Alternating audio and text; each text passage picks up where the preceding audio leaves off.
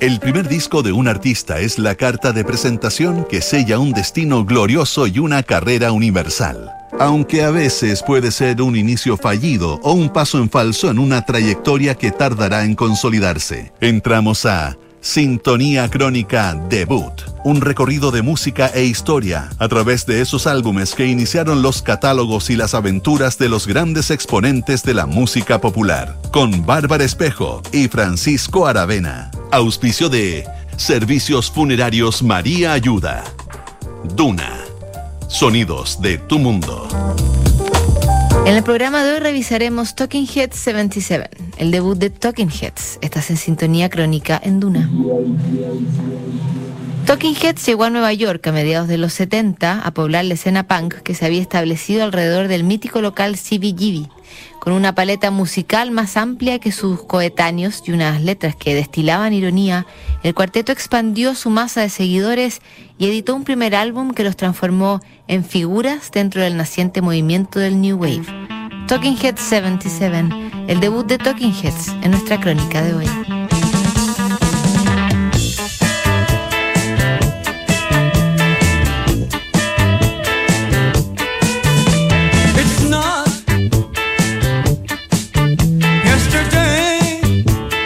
Nauseabunda y decadente, la Nueva York de los 70 era una ciudad que atraía a marginales y solitarios. El ahora luminoso Times Square era un nido de heroinómanos y proxenetas, y los teatros de Broadway se peleaban las veredas con antros de cine pornográfico y hoteles de dudosa reputación.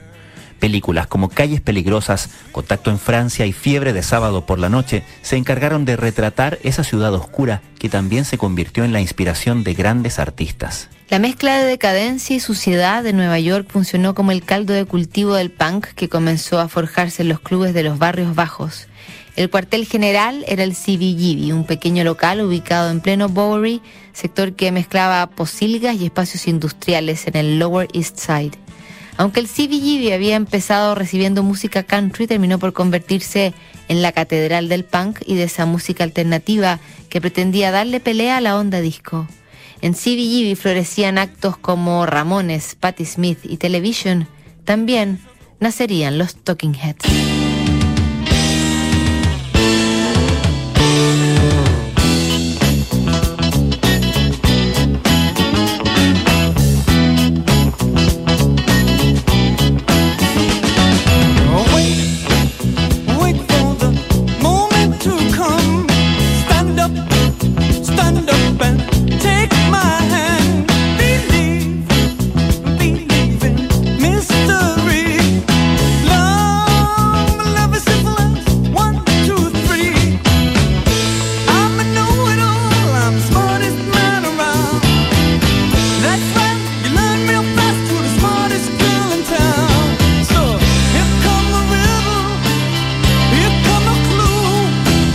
If you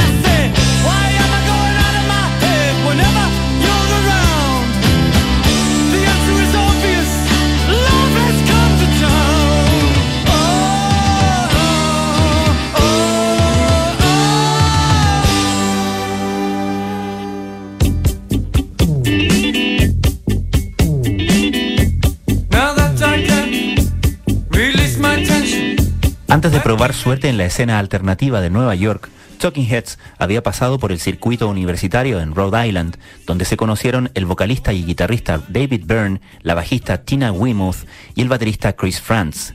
A principios de los 70 habían coincidido en la escuela de diseño y comenzaron a juguetear con ideas en común que terminaron por convertirse en canciones. En 1974, los tres decidieron tomar sus cosas y radicarse en Nueva York para esbozar una carrera musical. Con más actitud que oficio, el grupo logró convencer a Hilly Crystal para que les diera una oportunidad en el modesto escenario del CBGB. Ahí comenzaron a mostrarse como teloneros de los Ramones, quienes ya habían amasado una pequeña fanaticada que los seguía religiosamente. Los Talking Heads se curtieron ahí mientras comenzaban a ampliar su paleta musical y abrían sus opciones a algo más que los tres acordes que ofrecía el punk.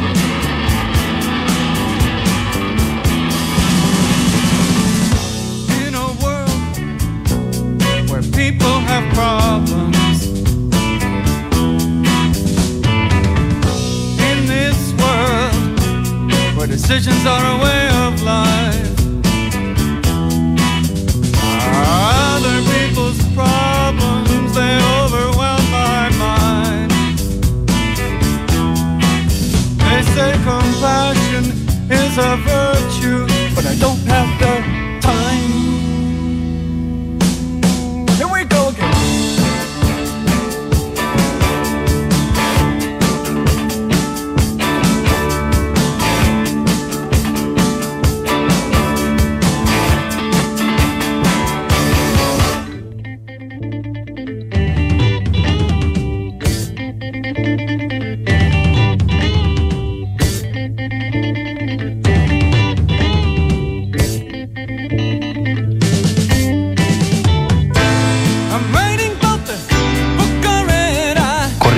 1976 cuando la formación de Talking Heads se consolidó con la llegada del tecladista Jerry Harrison, miembro fundador de los Modern Lovers de Jonathan Rickman.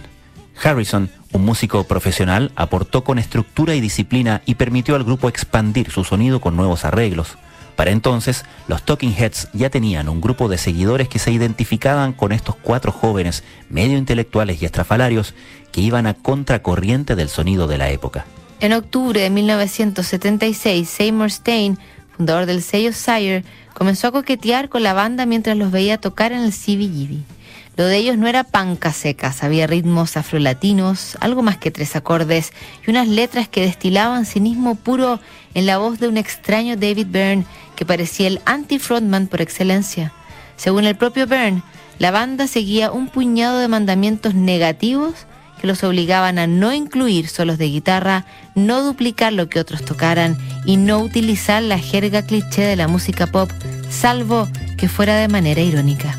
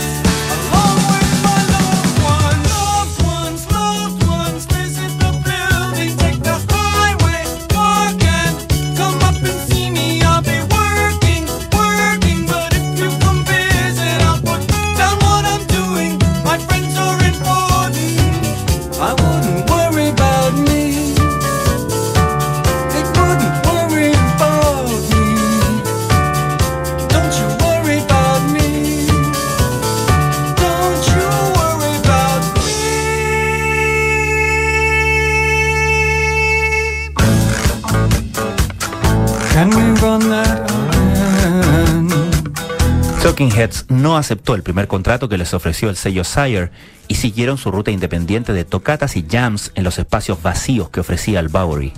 Con una grabadora registraban sus propios demos y establecían una ética de trabajo que servía de estructura para ensamblar sus arreglos tan informales.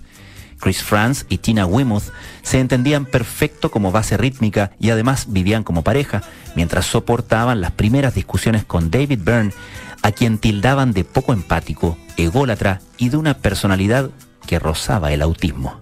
Finalmente el grupo llegó a un acuerdo con Seymour Stein y firmaron con el sello Sire, que les editó su primer sencillo en diciembre de 1976. La canción era Love Goes to Building on Fire y contaba con la producción de Tony Bon Jovi los arreglos de Brad Baker y Lance Quinn. Aunque el sencillo no movió las agujas de la industria musical, le dio un buen impulso al grupo, que en abril siguiente salió de gira por Europa junto a los Ramones. La historia quiso que justo llegaran a Gran Bretaña en plena explosión del punk, con un catálogo de canciones que en nada se parecía a ese subestilo de música. Esa variedad y sonido inclasificable transformó a Talking Heads en uno de los primeros portavoces del New Wave que se tomaría las ondas de radio a fines de los 70.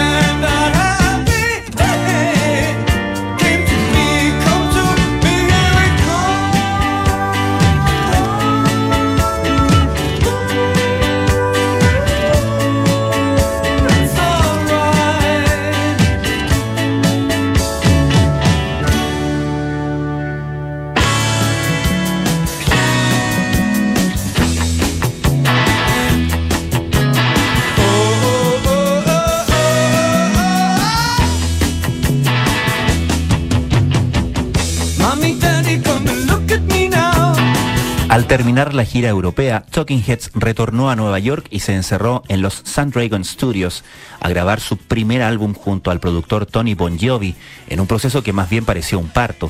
Las divergencias entre la banda y el productor a menudo terminaban a los gritos.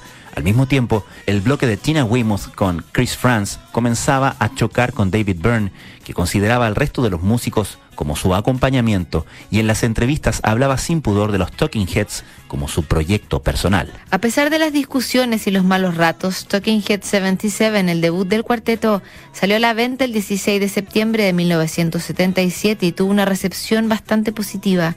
Mientras la crítica los alababa por su originalidad y frescura, el sencillo Psycho Killer se transformó en su mejor carta de presentación de tocar en el pequeño CBGB, el grupo comenzaría su ascenso hacia las ligas mayores y en un par de años se transformaría en un acto mainstream que, en todo caso, nunca dejaría su integridad ni su cinismo frente a la música pop.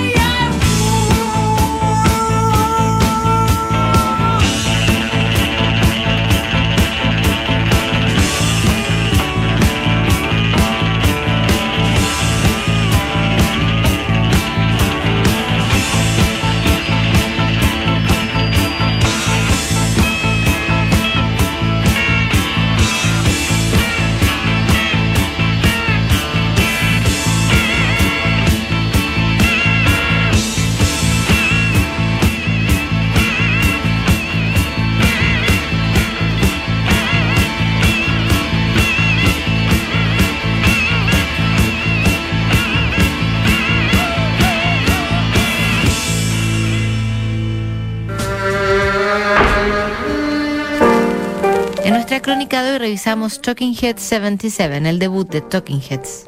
En nuestro próximo programa, el debut de Nora Jones. No te lo pierdas. ¿Sabías que puedes comprar de forma anticipada los servicios funerarios de María Ayuda? Entrégale a tu familia la tranquilidad que necesitan y estarás apoyando a cientos de niños de la Fundación María Ayuda. Convierte el dolor en un acto de amor. Siguen aquí los sonidos de tu mundo. Estás en Duna 89.7.